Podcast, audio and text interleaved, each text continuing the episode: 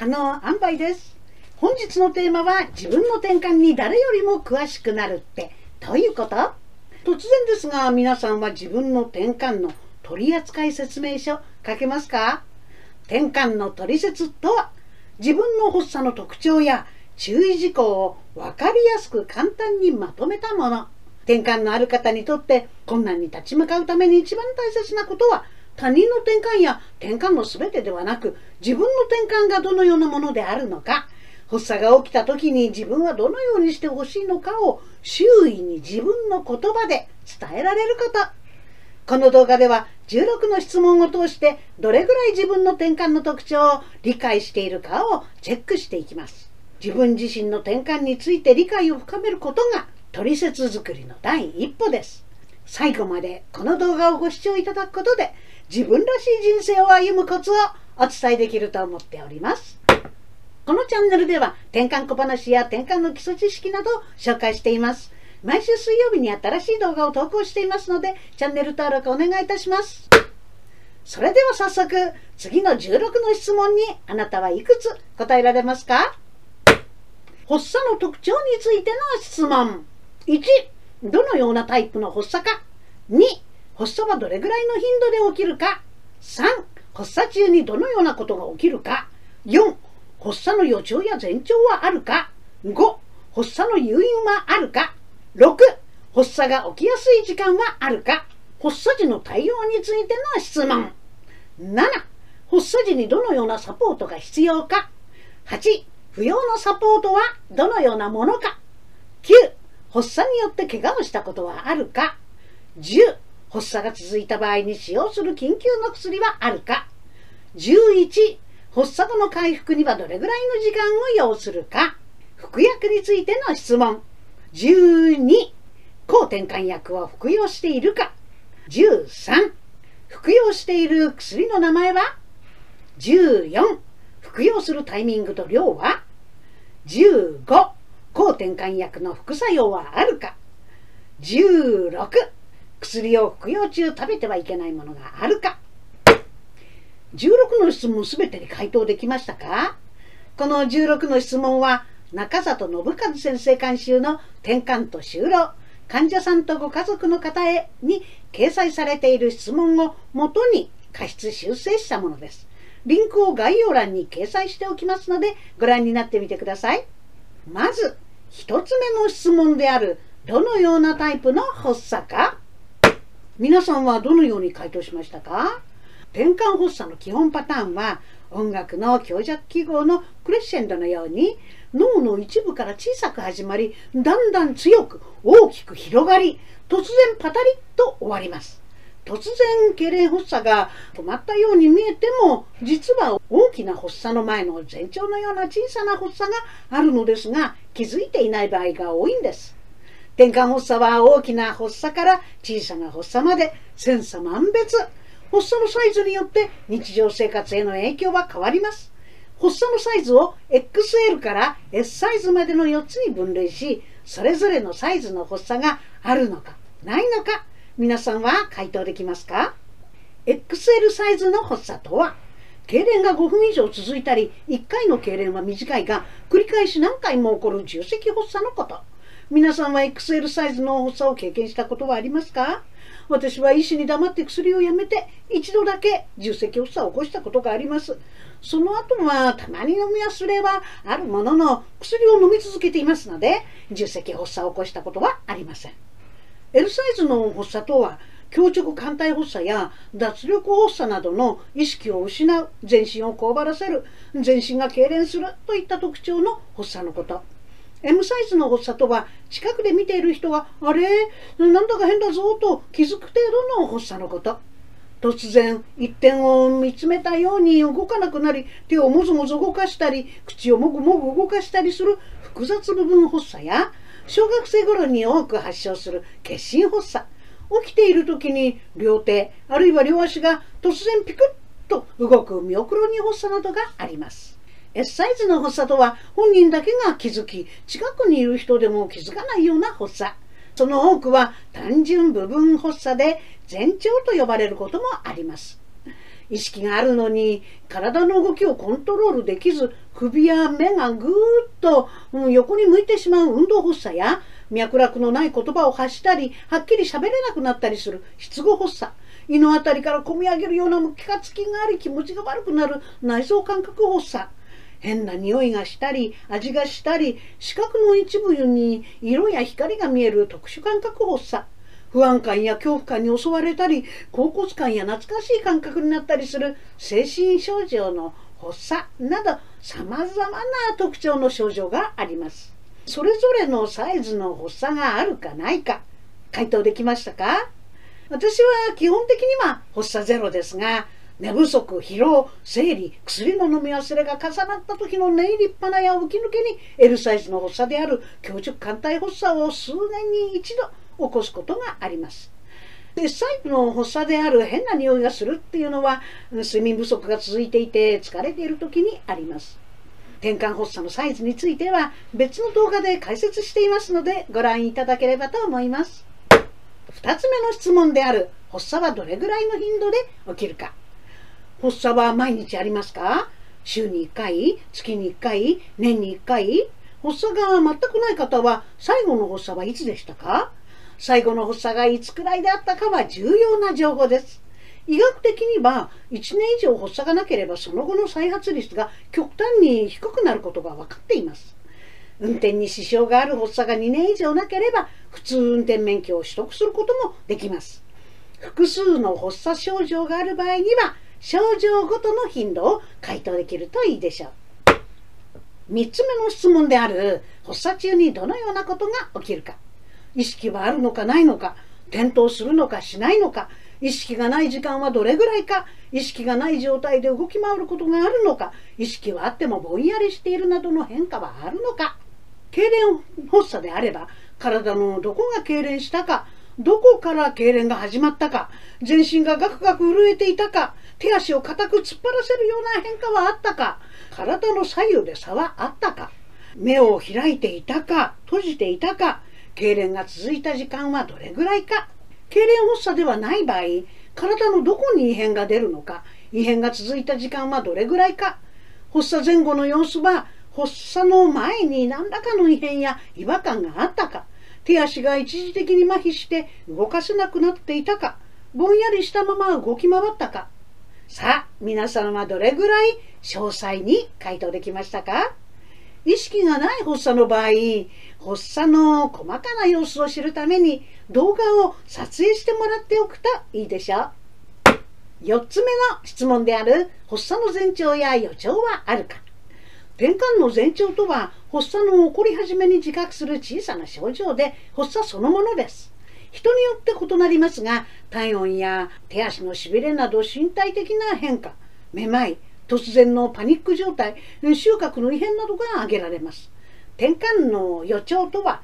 発作が起こるかなり前1時間前や半日あるいは数日前から現れるイライラ怒りっぽさめまい頭痛などの症状そのためこういう症状があるとそのうち発作が起こると発作を予見できることがあります。すべての方に前兆や予兆があるわけではありませんがもしあれば発作に備えることができます。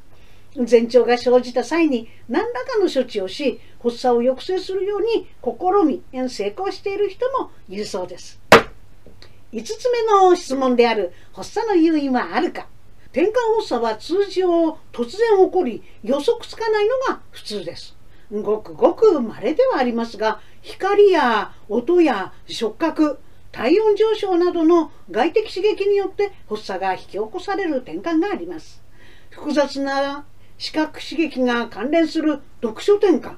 複雑な音刺激が関連する音楽転換突然の車の警笛後ろから突然肩を叩かれたりすることでびっくりして起こる。びっくり転換。食事をすることによって引き起こされる接触転換。複雑な高度の思考により発作が引き起こされることもあり計算という脳作業が発作を引き起こす数学転換なんていうのもあるそうです。人間の脳は不思議なことだらけですね。直接的な誘因ではありませんが抗転換薬の飲み忘れ睡眠不足過度な緊張や興奮からの解放などは多くの方に共通して発作に影響する要因ですので注意が必要です。6つ目の質問である発作が起きやすい時間はあるか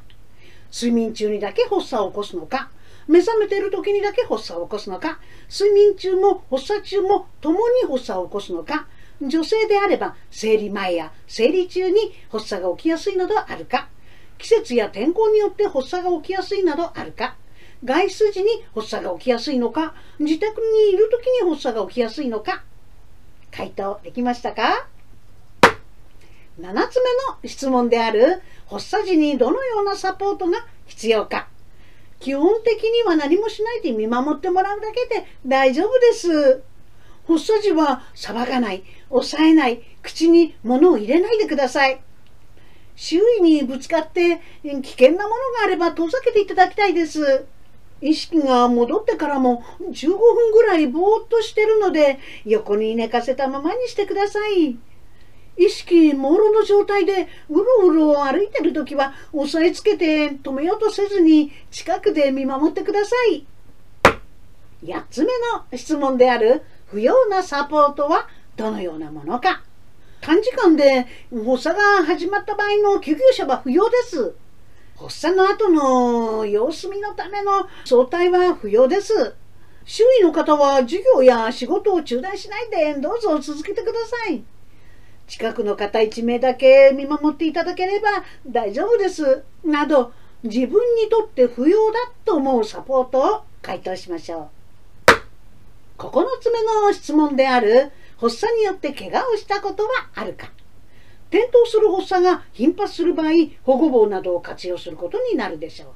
睡眠中の発作であっても激しいものであれば、ベッド近くに割れやすいものを置くのは危険です。意識を失う発作でも、ストーンと座り込むように倒れる発作であれば、怪我をしたことはないかもしれません。発作中でなくても、発作後にぼんやりしたまま動き回って怪我をしたことがあれば、注意が必要です。発作が原因の怪我の頻度は日常生活に影響を与えることがあります。転換歴が数年あり、これまで発作で怪我をしたことがなければ、怪我をする確率はゼロではないですが、低いと言えるでしょう。10個目の質問である発作が続いた場合に使用する緊急の薬はあるのか重積発作を起こす可能性が高い場合、ダイアップ座薬やブクラム航空溶液など医師から処方されている場合があります。使用上の注意点を確認して投与する必要があります。11個目の質問である発作後の回復にはどれぐらいの時間を要するか数分横になっていれば回復する人もいるでしょうし発作後は眠りについてしまい30分から1時間程度回復に時間が必要な方もいます数秒から数十秒程度の発作であれば意識が戻れば回復の時間は不要かもしれません。12個目の質問である抗転換薬を服用しているか。ちょっと不思議な質問に感じる方もいらっしゃるかもしれませんが思春期より前に発症した転換で発作が3年以上出ていない場合弾薬を検討するケースがあります。発作の再発が起きやすいのは薬の量を減らしている時と弾薬後1年以内。これまで発作ゼロであっても弾薬して1年以内であれば発作の再発もありえますので注意が必要です。弾薬して5年間発作ゼロであれば転換が消失したと診断され再発の恐れがないということです。13個目の質問である服用している薬の名前は？一つの薬には二つの名称があります。一つは薬の主成分を表す一般名で、処方箋に名称が記載されています。もう一つは製薬会社が付けた商品名で、薬の包装シートに名称が記載されています。イーケプラは商品名で、一般名をレベチラセタムと言います。バルブロ酸ナトリウムは量が増えると奇形の赤ちゃんが生まれるリスクが高くなると聞いても商品名であるデパケンセレニカという名前しか覚えていなければ自分に関係していても気づくことができません。一般名と商品名の両方を回答できるといいでしょう。14個目の質問である服用するタイミングと量は？例えば私はカルバマゼピンを朝 200mg1 錠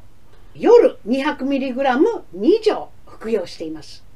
何ミリグラム服用しているかまで覚えておくことはとっても重要です。災害時に薬が不足した場合にせっかく災害医療支援チームが駆けつけていたとしても薬の名前や量がわからなければ薬を正しくもらえません。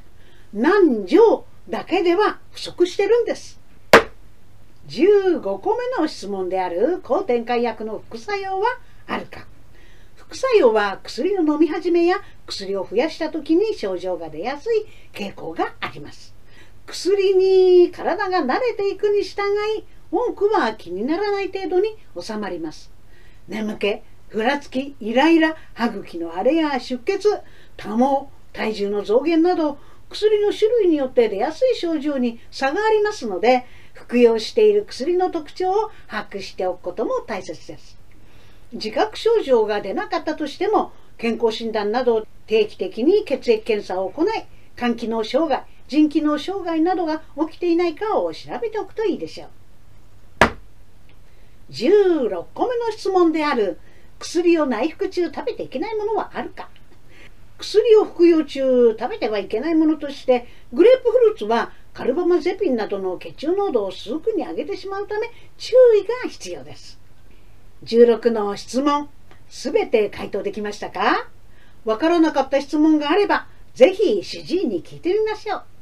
あなたの転換の取扱説明書としてどの項目を相手に伝えるかはケースバイケースです。必要に応じてあらかじめ説明する項目を選択しといてください。この動画で私が皆さんにお伝えしたいことは一つ。転換であろうとなかろうと自分らしい人生を歩むコツは自分自身について誰よりも詳しくなること。自分の転換に詳しくなるだけではなく自分の思考パターンや行動パターンについても詳しくなること。これが重要です。転換を一括りにできないのと同じように私たち一人一人特徴や性格も千差万別一括りにすることなんてできません。私の場合、転換であっても何でもできると頑張りすぎてしまいました。何でも多ければ多い方がいいと思い込んでいました。そんな自分の思考パターンに気がついたからこそ、少し足りないぐらいがちょうどいいって考えられるようになりました。今では足りないことを他の人たちに補ってもらい、感謝の気持ちでいっぱいです。自分自身について誰よりも詳しくなること。これが一番難しいけれども一番大切なこと。本日は自分の転換に誰よりも詳しくなる。についてお話ししました。この動画を見てためになったと思ったら Twitter や Facebook で拡散をお願いします。またチャンネル登録お願いいたします。コメント欄に感想や質問を記載いただければ動画でも回答していきたいと思っておりますのでよろしくお願いいたします。本日のまとめ。一つ。転換であろうとなかろうと自分らしい人生を歩むコツは自分自身について誰よりも詳しくなること。